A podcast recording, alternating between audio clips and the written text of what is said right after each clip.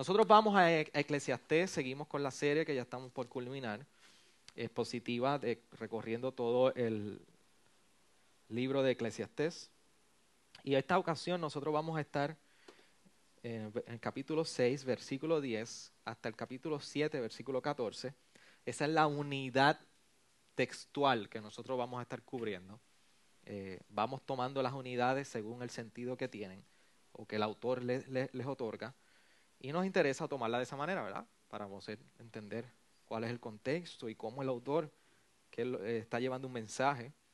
Eclesiastés ha sido un poco difícil por la manera que está redactado, no es fácil predicarlo, así que antes de predicarlo hay que entenderlo, así que sé que es un poco complicado por, la, por las imágenes y la manera que está estructurado, pero es un reto que necesitamos tomarlo porque es su palabra. Dice capítulo 6, versículo 10 en adelante.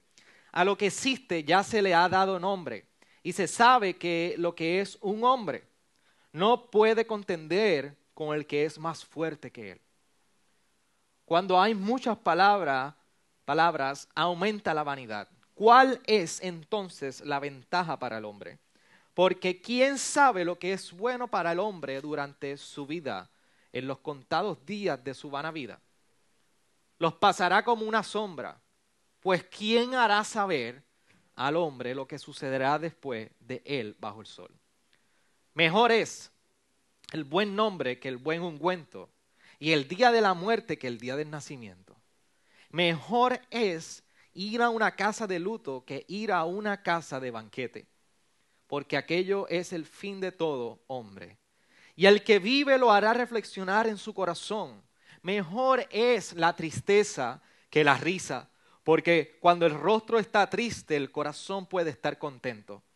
El corazón de los sabios está en la casa del luto, mientras que el corazón de los necios está en la casa del placer.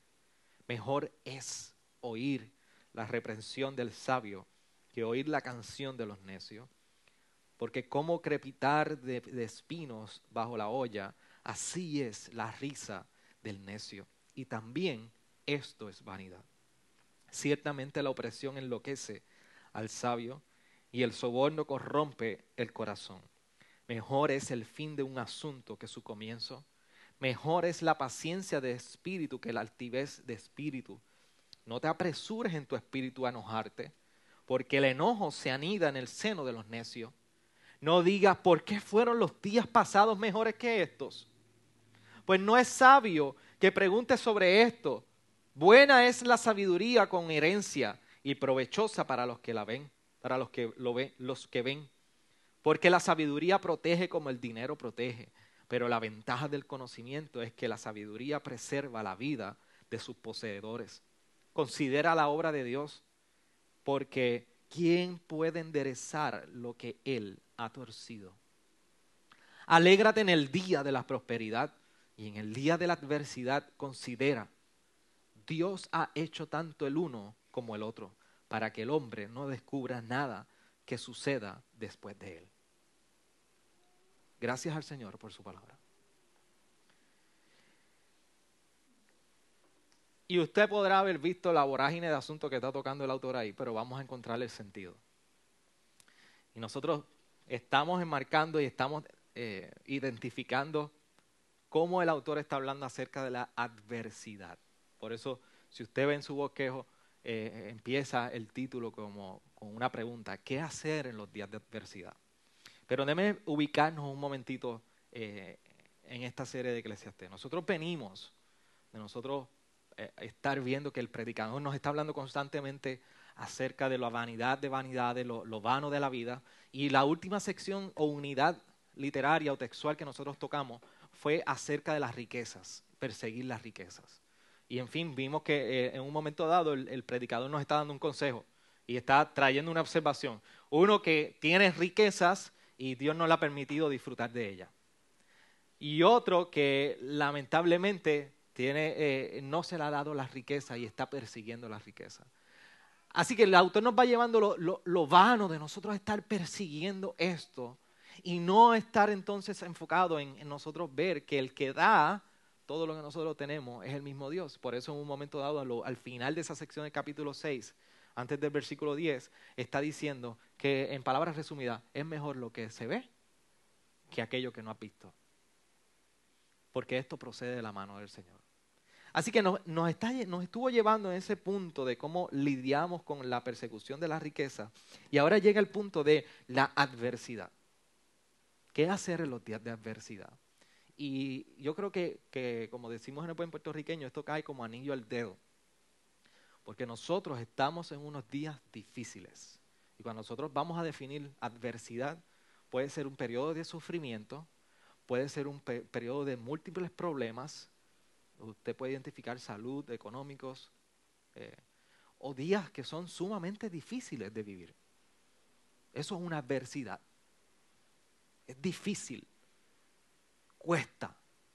Y yo creo que en el contexto que estamos viviendo, hay días, eh, como no sé si vieron lo que puse ayer en, uno de los posts en Facebook, ah, hay días que parece que son una adversidad, hay semanas que son como una lucha de adversidad. La rutina, el quedar sin agua. Ah, nosotros, ustedes saben, dos semanas atrás tuvimos con influenza todo y estuvimos sin agua dos días, con todo eso que conlleva la influenza.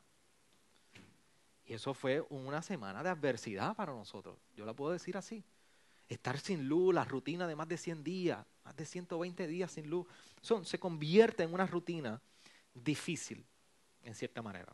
De hecho, el fin de semana, ah, los pasados días, todos vimos las noticias, hubo un tirote en Florida, en una escuela. Y todavía eso está corriendo, los videos, las noticias, los reportes. Es sufrimiento lo que hay ahí. Gente lidiando con el dolor. Así que eso es una buena imagen o ejemplo de lo que es una adversidad. Pero la pregunta que nosotros debemos estar trayendo a la mesa dentro de este tema de la adversidad, ¿qué relación tiene con Dios la adversidad? ¿Qué hacemos nosotros en medio de la adversidad? ¿Cómo tú y yo respondemos en la adversidad? Y, debe decirle algo desde el saque, como decimos. La tendencia a nosotros a, a querer cambiar las circunstancias cuando estamos en una adversidad. Queremos cambiar las circunstancias. Pero sin embargo, el predicador en este punto nos quiere hablar precisamente de eso. Por eso leímos en el versículo 14 del capítulo 7, cuando dice, alégrate en el día de la prosperidad y en el día de la adversidad, considera. Ese es en el marco de referencia que tenemos ahora mismo para todo lo que el, predicador está discutiendo en esta unidad. Y lo primero que, eh, ¿sabe que por dónde debemos comenzar sobre este tema? ¿Tiene usted idea por dónde debemos comenzar? Por en principio, Dios, creador del universo. Se supone que ustedes se rieran ahí, pero está bien. Dios, creador del universo. En el versículo 10 del capítulo 6, vemos que el predicador comienza a hacer una referencia como a Dios como creador del universo.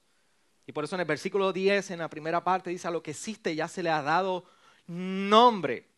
El predicador está haciendo una referencia acerca de lo que ya ha sido creado. Y, y decirle algo, si a algo usted le asigna un nombre, existe. Y si, y si le ha dado ese nombre, ya existe, es dependiente. En este caso, la creación. Dios le dio nombre a su creación y existe y esta creación es dependiente de él.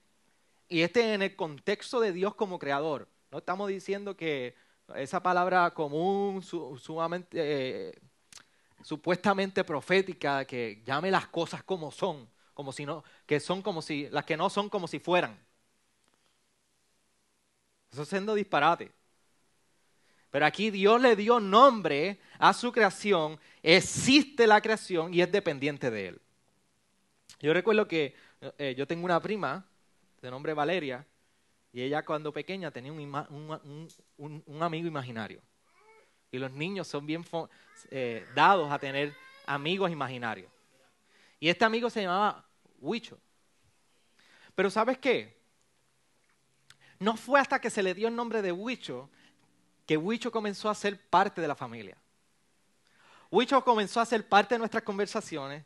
Huicho fue a ser, eh, parte de las ocurrencias, travesuras y dinámicas de nosotros como familia. Así que se, viraba un, dron. Ah, eso fue Wicho. Y si no me equivoco, creo que este Wicho era un jatón. Ese era el amigo de ella. Así que era una realidad cuando ella le dio nombre y fue a ser perteneciente de ella. Pero así sucede, y, quiero presentar esta imagen para que ustedes vean cómo entonces la creación viene a ser parte, dependiente de Dios, existente por Él, porque Él le ha dado nombre. Y ahí estamos tú y yo. Parte de esa creación es el hombre. Por eso en el versículo 10, en la segunda parte, dice, y sabe lo que es el hombre. Dios sabe muy bien quién es el hombre. ¿Sabes tú quién tú eres? ¿Sabes tú quién eres como hombre delante de Dios? Mira lo que, cómo lo describe el Salmo 103.14. Porque Él sabe de qué estamos hechos. Se acuerda de que somos solo polvo. Dios sabe cuál es nuestro lugar en la creación. La pregunta es si tú y yo sabemos cuál es nuestro lugar en la creación. ¿Quiénes somos delante de este Dios? Porque entonces eso nos lleva a entender con, mucho sentido lo que después dice en la tercera parte del versículo 10. No puede contender con él el que es más fuerte que él. El hombre no tiene con quién contender más fuerte que él. ¿Quién es más fuerte que él? ¿A quién se refiere el predicador cuando dice que hay uno más fuerte que el hombre? A Dios mismo, al que lo conoce, al que dio el nombre de todas las cosas. Y nosotros vemos tres instancias en la palabra como ejemplo para ahora, donde nosotros vemos personas que pudieron reconocer en un momento dado quién era este Dios porque no podían, no podían contender con él. Uno de ellos es Job. Job en el capítulo 42, versículo 6, de haber tratado de contender con Dios, dijo, por eso me retracto y me arrepiento en polvo y ceniza. Isaías cuando, cuando en un momento dado está hablando en el capítulo 45, 9, dice, ay del que contiende con su hacedor, el tiesto entre los tiestos de tierra, dirá el barro al alfarero, ¿qué haces? O tu obra dirá, él no tiene manos. Y Pablo hace eco de estas palabras en Romanos 9:20 cuando dice, al contrario, ¿quién eres tú, hombre, que le contestas a Dios? ¿Dirá acaso el objeto modelado al que lo modela, ¿por qué me hiciste así? De hecho, hay unas palabras que el mismo um, Job menciona y le quiero leer en el capítulo 9, versículo 4 dice, sabio de corazón y robusto de fuerzas, ¿quién le ha desafiado sin sufrir daño? Así define Job, el que contiende con Dios. ¿Quién le ha desafiado sin sufrir daño? La pregunta es, ¿hay tiempos donde tú te atreves a contender con Dios? ¿Contiendes con Dios sabiendo cuál es el lugar tuyo en la creación? ¿Contiendes con Dios sabiendo tú quién es Dios? El Salmo 144, 4 define al hombre de la siguiente manera. El hombre es semejante a un soplo. Sus días son como una sombra que pasa.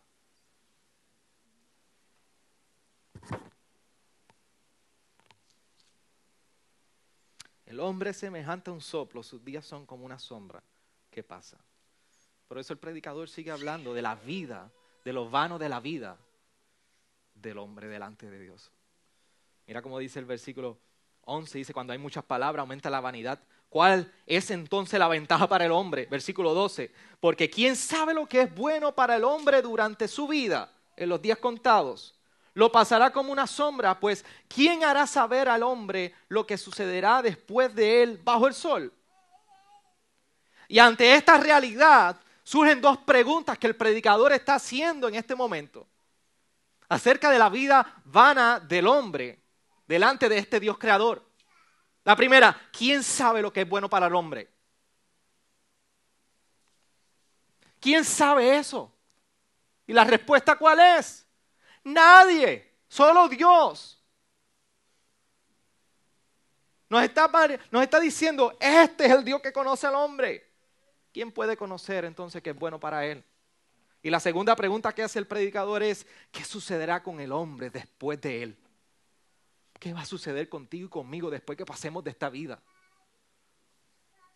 ¿Qué va a pasar en el mañana nuestro? Nadie puede decirnos eso, solamente Dios lo sabe. Pero sin embargo el ser humano tiene un anhelo de conocer el mañana, de conocer lo oculto, de conocer qué nos va a suceder y cómo nos va a ir. Y por eso usted ve que todavía el horóscopo es parte de nuestras radios, es parte de nuestros periódicos, de nuestras revistas y de nuestras consultas. Fue interesante que en nuestros días de vacaciones nosotros nos sorprendimos cuando íbamos a este lugar de, Waffle, House. Al lado de un Waffle House había un consultorio a la que alguien te iba a leer las manos y las cartas para saber cuál era tu futuro y tuvieras éxito. Y sin mentirle, el consultorio es casi como la mitad de este local. Y lo más triste que yo le decía a Neisha es, ese consultorio está ahí y está operando porque recibe el dinero y las consultas para que hoy se permanezca ahí. La gente tiene una necesidad de conocer qué pasa con la mañana, qué pasará mañana.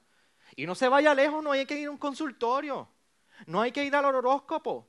Tan solo acérquese en un momento dado, muchas personas llegan a la iglesia con este mismo deseo. ¿Cuántas veces abrimos nuestros altares o púlpitos? Y la gente se acercó no por una oración, para ver si Dios tenía una palabra que decirle acerca de su vida o de mañana. Ese día el servicio estaba bueno, ese día Dios estaba hablando y su palabra era olvidada.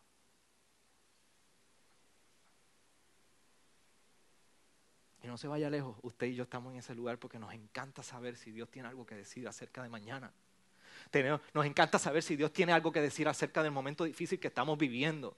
Tenemos, nos, encanta eh, eh, querer saber si Dios tiene algo que decirnos bueno. Bueno. Porque lo que está sucediendo es malo en nuestra vida, desde nuestra perspectiva. Sin embargo, ¿qué nos dice Deuteronomio 29, 29? no quiero parafrasearlo, quiero decir exactamente como está escrito. Las cosas secretas pertenecen al Señor nuestro Dios, mas las cosas reveladas nos pertenecen a nosotros y a nuestros hijos para siempre, a fin de que guardemos todas las palabras de esta ley. Lo hermoso que tú y yo tenemos ahora es que lo que ha sido revelado ha sido esta palabra y lo que ha sido revelado por medio de esta palabra es Jesucristo. Por eso cuando nosotros queremos saber qué va a pasar mañana, hay una cosa que solamente debemos mirar. Jesucristo. Ese es lo único que te puede decir que te va a pasar mañana. Estás en Él, vida eterna. No estás en Él, vas para el infierno. That's it.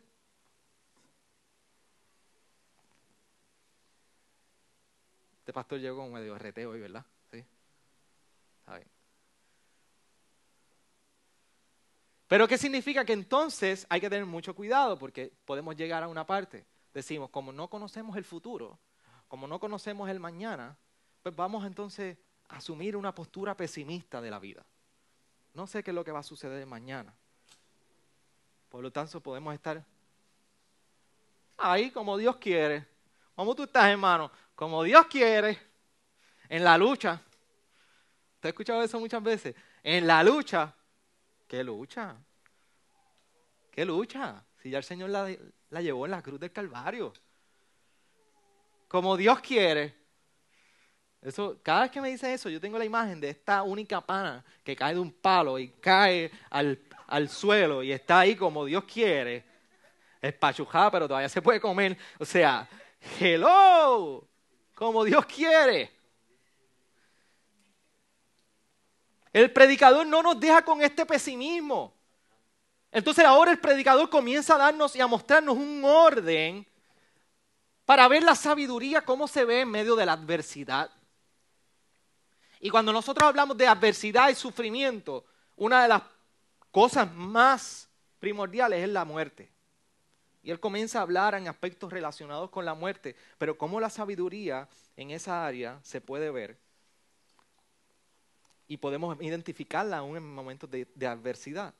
Por eso comienza en el versículo 1 del capítulo 7 y nos está diciendo en palabras sencillas en esa primera parte del buen ungüento y el nombre, que dicen, tú puedes comprar un aceite, un ungüento, un perfume, tú lo puedes comprar, lo que no puedes comprar es un buen nombre, una buena reputación, no la puedes comprar. Y en la segunda parte nos está hablando de la muerte y nos, nos dice, porque la muerte es mejor. ¿Por qué? Que la vida, porque no seguimos experimentando la opresión y el juicio y la injusticia que vemos en esta tierra. El día de la muerte es el fin de todo sufrimiento. Por eso la muerte es mejor. En el versículo 2 nos está hablando de ir a la casa de luto. Lo que hará es reflexionar al corazón. Y si usted ha estado en un sepelio, estado en múltiples sepelios y funerales, usted sabe que cuando usted está en un rincón en ese cuarto frío, de tonos grises y oscuros, con el muerto en una caja, la familia llorando, no hay manera que usted no pueda pensar en el día que le llegará a usted y usted esté en esa misma caja. No hay manera, no hay manera que usted pueda evitar reflexionar acerca de su vida y decir dónde yo estoy parado con mi familia, qué estoy haciendo y cómo estoy invirtiendo mis días. No hay manera. El Salmo 90 nos instruye acerca de esto, 90.12, y nos dice, enséñanos de tal modo a contar nuestros días que traigamos el corazón sabiduría. ¿Sabe lo que significa esto? Que andamos con la muerte en la punta de nuestra mente todos los días. Yo tengo que hacer una pregunta, ¿cuál es tu destino? está la muerte presente en tu mente, en tu conciencia, como para traer sabiduría a tus días en la forma que estás viviendo, como dice el salmista, en el capítulo 90. Más adelante continúa el versículo 3 diciendo, mejor es la tristeza que la, risa, porque cuando el rostro está triste, el corazón puede estar contento. Y es que el creyente en tiempos difíciles puede encontrar regocijo. Cuando en Romanos 5, 3, 4 nos dice lo siguiente, y no solo esto, sino que también nos gloriamos en las tribulaciones, sabiendo que la tribulación produce paciencia y la paciencia, la prueba y la prueba, esperanza. Para el que está en Cristo, la adversidad, nos dice la palabra, que en esa tristeza nos podemos regocijar porque sabemos que la, adversidad tiene un propósito edificador, transformador, santificador en nosotros. Después en el versículo 4 continúa, dice que lo importante de ser sabios es que vivimos con esa realidad de la muerte en nuestra mente, como decía en el versículo 2. Y en el versículo 5 al 7 está hablando de un contraste entre el sabio y el necio. Y dice lo bueno que es la reprensión del sabio, lo bueno, lo malo que es la risa del necio y cómo esto lleva a un corazón corrompido.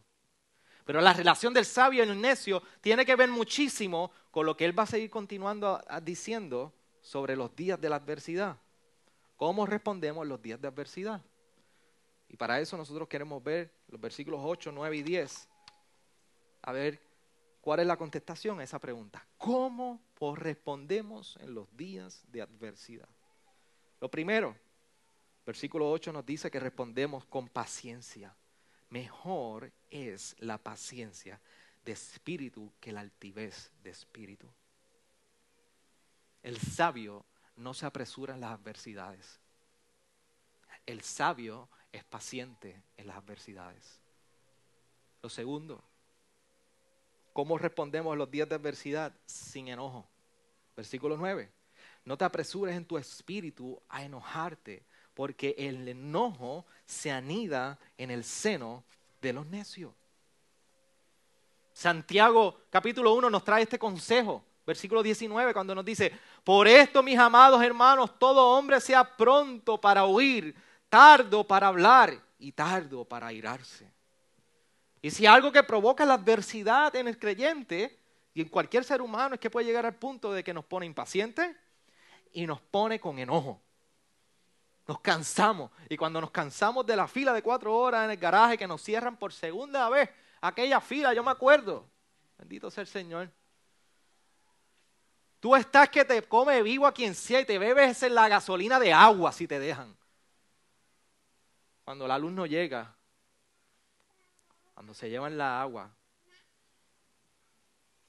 constantemente en tu casa, cuando se llevan la luz, cuando se te dañan los enseres, en fin, cuando te enfermas, comienzas a enojarte.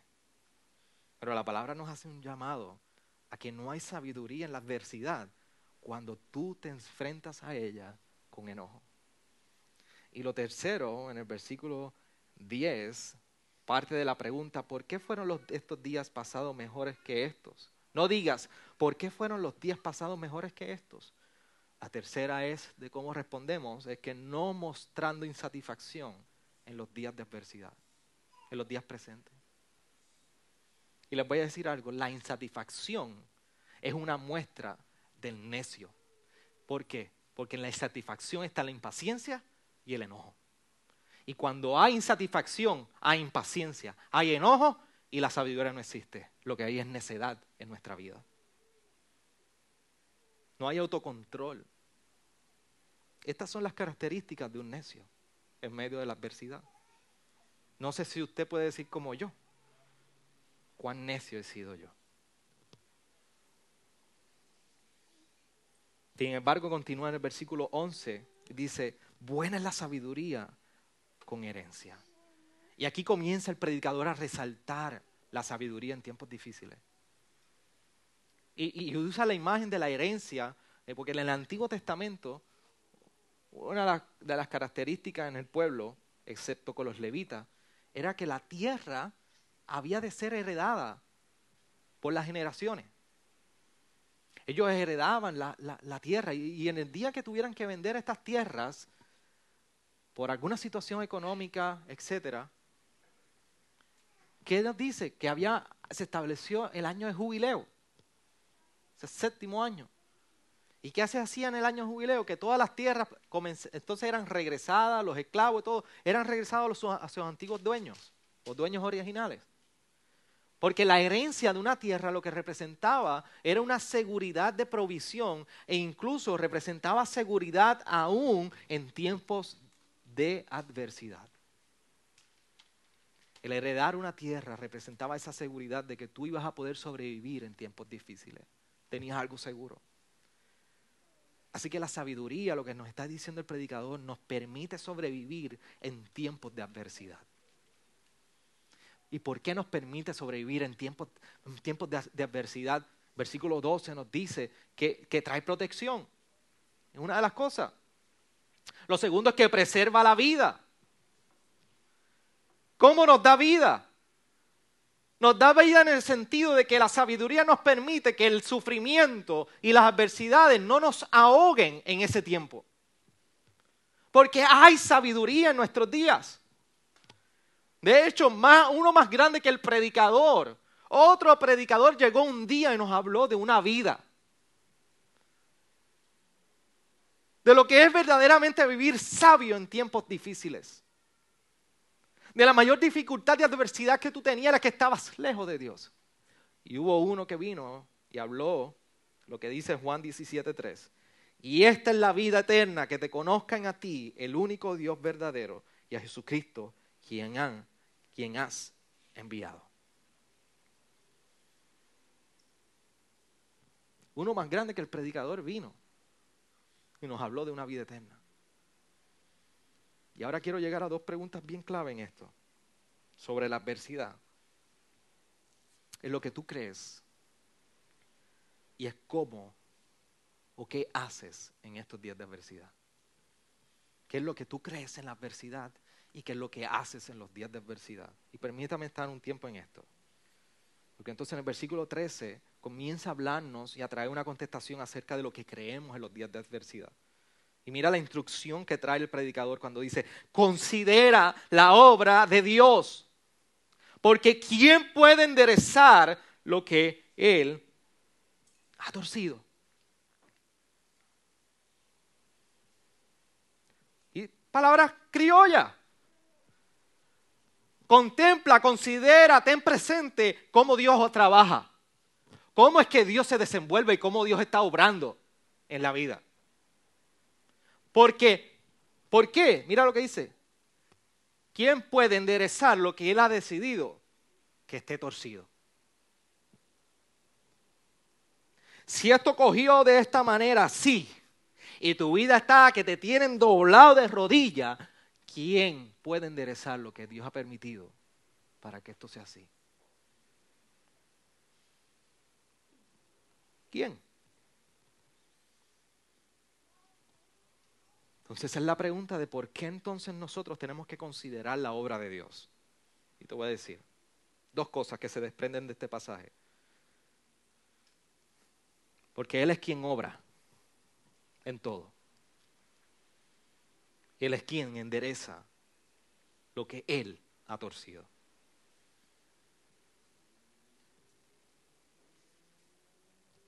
Y si de algo habla este, este versículo 13, es que hay un Dios soberano. Hay un Dios soberano. Y, esto, estos son verdades que tú debes preguntarte. Si tú las afirmas y estás convencido de ellas, aún en los tiempos de adversidad. ¿Puedes tú considerar la obra de Dios en los días difíciles? ¿Puedes tú afirmar que es Él quien obra? ¿Puedes afirmar tú que es Él quien endereza lo que está torcido? y que Él ha torcido. Y cuando hablamos de esto estamos hablando de que Dios es soberano y cuando nosotros hablamos de que Dios es soberano, por lo menos para, para traer un, un destello de lo que es esto de la soberanía de Dios, yo quiero hablar en tres aspectos. El primero es sobre la voluntad de Dios, voluntad poderosa y soberana de Dios. Efesios 1, esto no está ahí en su papel, lo puede anotar, es bien importante. Efesios 1:11 dice, y también hemos obtenido herencia habiendo sido predestinados según el propósito de aquel que obra todas las cosas conforme al consejo de su voluntad. Nos está hablando de un Dios que es soberano porque Él obra en todas las cosas y es conforme no a la voluntad tuya a la voluntad tuya. ¿No? Conforme al consejo de su voluntad. Así que su voluntad está obrando en todas las cosas. De eso se trata que Dios es soberano. Lo segundo, en Deuteronomio, capítulo 10, versículo 14, nos habla de que Dios es soberano porque entonces tenemos que preguntarnos, ¿qué pertenece a Dios si Él es soberano? Y si es todo, mira cómo la palabra lo dice. Versículo 14 del capítulo 10 de Deuteronomio. He aquí el Señor tu Dios pertenecen, Señor tu Dios pertenecen, al Señor tu Dios pertenecen los cielos y los cielos de los cielos, la tierra y todo lo que hay en ella. Así que su perfecta voluntad obrando en todo conforme al consejo de su voluntad y que lo que está en la tierra, en los cielos y en los cielos de los cielos y en el infinito y más allá, en todo le pertenece a Dios. Así que tenemos un Dios que obra en todo, porque está presente en todo, y que su voluntad se despliega sobre el ser humano en toda la humanidad conforme al consejo perfecto de Él. Y ahí está tú, tu límite y tu adversidad. Porque si Dios está en todo, en los cielos, y es el dueño de los cielos, de los cielos, de la tierra y todo lo que hay en ella, es dueño de ti. Y si Dios está obrando con su voluntad, conforme al consejo de su voluntad en todo, aún en tu adversidad, Dios está obrando. Él está ahí. La pregunta es si tú lo crees. La pregunta es si cuando llega el día de difícil de adversidad, tú puedes estar consciente de que hay un Dios que en la adversidad que tú te encuentras está en lo que es de Él. En este punto de la vida, en este pequeño espacio de la vida con tu adversidad y tu problema, por legítimo que sea, es un poco de lo que es todo para Dios. Y de que ese pequeño cuadrante de tu vida con adversidad, no una excepción a la perfecta voluntad de Dios y al obrar en todo conforme a su consejo y no el tuyo en la tierra. Y esto lleva a un tercer punto en la soberanía de Dios. Es que cuando tú tienes un encuentro con un Dios que le pertenece todo y está en todo, y que obra por medio de su consejo perfecto que se despliega en toda obra. La pregunta es cómo tú respondes. ¿Cómo tú y yo obramos? ¿Cómo tú y yo qué hacemos? Isaías 6, del 1 al 3, nosotros vemos a Isaías que tiene un encuentro en una visión con este Dios que dice la palabra en el versículo 1 en el año de la muerte del rey Usías vi yo al Señor sentado sobre un trono alto y sublime y la orla de su manto llenaba el templo. Isaías tan solo tenía una imagen pequeña, pero con una, una gran descripción de lo que representa un Dios soberano diciendo por encima de él había serafines, cada uno tenía seis alas, con dos cubrían sus rostros, con dos cubrían sus pies y con dos volaban. Y el uno al otro daba voces diciendo, Santo, Santo, Santo es el Señor de los ejércitos. Llena está toda la tierra de su gloria. Y este es el Dios que ve Isaías en esta visión. El Dios dueño de todo. El Dios cuya voluntad ejercida conforme a su propio consejo. El único Dios que la palabra lo llama santo, santo, santo. No hay otra otro atributo o otra característica de Dios que se utilice en la palabra tres veces santo, como tres veces santo. No hay otra. Dios es amor, pero en la palabra no dice que Él es amor, amor, amor. Dios es bondad, pero la palabra no dice que Él es bondad, bondad, bondad. Dios es misericordioso, pero no dice que es misericordioso, misericordioso, misericordioso. Sin embargo, nos dice que Dios es santo, santo, santo. Pero eso hay algo divino y hay algo indistinguible en la adversidad del creyente. Porque en el mundo que vivimos y en la voluntad que ejercida sobre nosotros, es un Dios que está obrando, que es santo, santo, santo. ¿Qué tú quieres decir con esto, Xavier? Lo que quiero decir es que en medio de la adversidad, el entender este asunto y creerlo, nos lleva a adorar a Dios y a someternos no a la adversidad, a la perfecta y hermosa y santa voluntad de Dios para con nuestra vida. Cuando tú entiendes que la adversidad y los días difíciles en tu vida, Dios es el que está detrás de ellos y Dios está ahí. Y que tú vives para un Dios santo, santo, santo. Tú puedes decir como Isaías, ay de mí porque perdido estoy. Pues soy un hombre de labios inmundos. Y en medio de un pueblo de labios inmundos habito. Porque han visto mis ojos al Rey, el Señor de los ejércitos. ¿Se dan, ¿Se dan, cuenta por dónde va el predicador? La tendencia de nosotros en la, adversidad es, ¿qué está pasando conmigo? ¿Qué te pasa a ti? ¿Qué te pasa a ti? ¿Qué estás haciendo esto? Tú no ves lo piadoso que yo soy orando todos los días. Tú no ves que yo me levanto a las cinco y media de la mañana a orar todos los días. yo me leo la Biblia todos los, todos los años.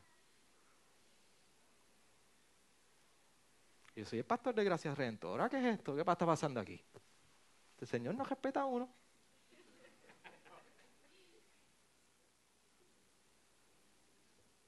Tú no ves el sacrificio que yo estoy haciendo. Que salgo del trabajo y voy para la iglesia y ayudo en la iglesia. Preparo la clase de los niños. Y me está dando esto a mí, que yo soy bien piadoso. Y a este hijo de su madre que está allá al lado, míralo allí lo más feliz con la lata de cerveza.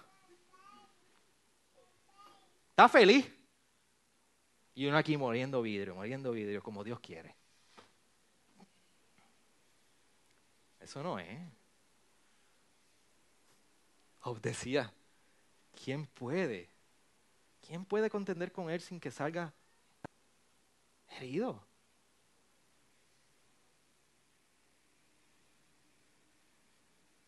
En Romanos Pablo nos estaba hablando y nos está diciendo, ¿quiénes somos nosotros para decirle al alfarero? Esto no está bien. Creer esto en la adversidad transforma nuestros días y transforma lo que nosotros creemos acerca de Dios y lo que vemos en la adversidad. Porque entonces en la adversidad vemos la voluntad soberana de Dios de un Dios tres veces santo trabajando en nosotros. La pregunta es, ¿qué hacemos en los días de adversidad? Versículo 14 nos trae una buena marco de referencia para esto cuando dice, alégrate en el día de la prosperidad y en el día de la adversidad considera. Dios ha hecho tanto el uno como el otro para que el hombre no descubra nada que suceda después de él. Dios ha hecho tanto el uno como el otro para que el hombre no descubra nada que suceda después de él. Esta es la imagen del Dios creador que ha hecho todas las cosas como vimos en un principio y le dio nombre a todas las cosas, que el predicador nos ha estado diciendo en cosas difíciles como en la muerte, el dolor y la tristeza, hay algo de sabiduría. Y llega al punto donde entonces comienza a hablar de cómo esta sabiduría nos lleva a vivir bien en la adversidad y a llevarnos a contestar dos preguntas y a considerar dos, dos preguntas. Él es soberano. ¿Quién puede cambiar lo que Él ha determinado que sea así? Y lo segundo, considera que Dios ha hecho el día bueno y el día de adversidad. Porque tú y yo no sabemos lo que nos aguarda mañana. Por eso dice, para que el hombre no descubra nada que suceda después de él. No sabemos lo que va a suceder mañana, pero sí algo nosotros podemos hacer. Confiar en que este Dios sostiene nuestro futuro.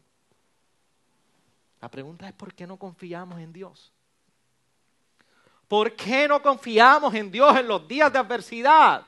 No confiamos en Dios en los días de, de adversidad porque no creemos que es soberano. Porque no creemos que se está ejercitando conforme al consejo de su perfecta voluntad. Porque no creemos que Dios puede usar la adversidad para nuestro bien. Porque yo no sé si usted ha tenido la oportunidad de aquellos que son padres, cuando sus hijos se antojan de algo, usted tiene que tomar una decisión de no proveerle algo, usted lo hace por su bien. Y cuántas veces yo me escuchaba, yo me recuerdo cuando papi me lo decía y ahora yo lo repito para adelante con victoria, algún día tú vas a entenderlo. Lo hago por tu bien. Tú no me entiendes ahora, pero un día tú lo vas a entender. La palabra, de igual manera, nos dice en Santiago 1, 2 al 5, tened por sumo gozo, hermanos míos, el que os halláis en diversas pruebas sabiendo que la prueba de vuestra fe produce paciencia y que la paciencia tenga su perfecto resultado para que seáis perfectos y completos sin que os falte nada.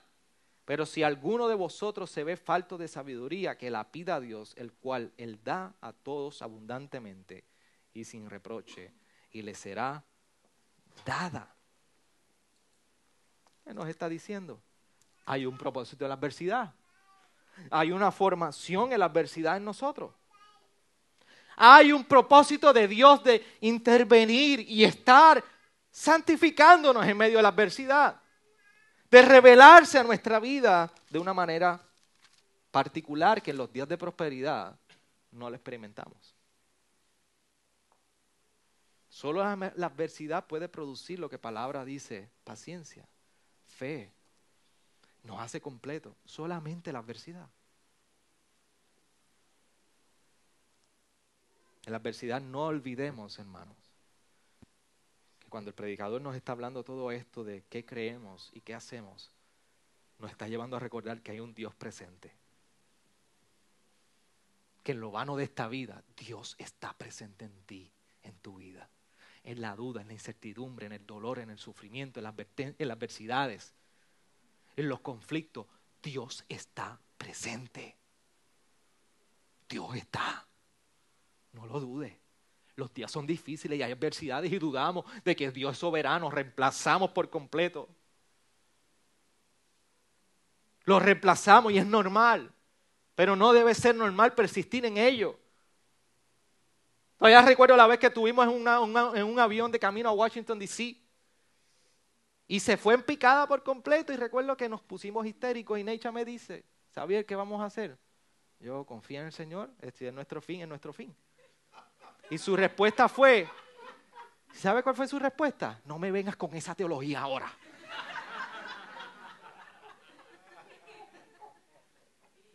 No me vengas con esa teología, que no es momento de la teología. Y sabes qué, sabes qué, hay días que tú y yo los pasamos duros, duros, duros. Y tú dices, no quiero de esa teología, eso no es ahora, me duele. Pero a este corazón y a esta mente dudosa, amado, no olvidemos de recordarles que Dios está con nosotros. Por eso en Romanos 8, 31 nos dice, entonces, ¿qué diremos a esto? Si Dios está por nosotros, ¿quién estará contra nosotros? El que no eximió ni a su propio Hijo, sino que lo entregó por todos nosotros. ¿Cómo no nos concederá también en Él todas las cosas? ¿Quién acusará a los escogidos de Dios? Dios es el que justifica. ¿Quién es el que condena? Cristo Jesús, el que murió. Si más aún, el que resucitó, el que además está a la diestra de Dios, el que también intercede por nosotros. ¿Quién nos separará del amor de Cristo? Tribulación, angustia o persecución o hambre o desnudez o peligro o espada, tal como está escrito. Por causa tuya somos puestos a la muerte todo el día. Somos considerados como ovejas para el matadero. Pero en todas estas cosas somos más que vencedores por medio de aquel que nos amó porque estoy convencido que ni la muerte, ni la vida, ni ángeles, ni principado, ni lo presente, ni lo porvenir, ni lo poder, ni lo poderes, ni lo alto, ni lo profundo, ni el agua, ni la luz, ni la comida, ni el trabajo, ni el dolor, ni la influencia, ni la enfermedad, ni ninguna otra cosa creada nos podrá separar del amor de Dios que es en Cristo Jesús, Señor nuestro. El Señor nos ayude a vivir esta poderosa verdad de su palabra. Inclinen su rostro ahí.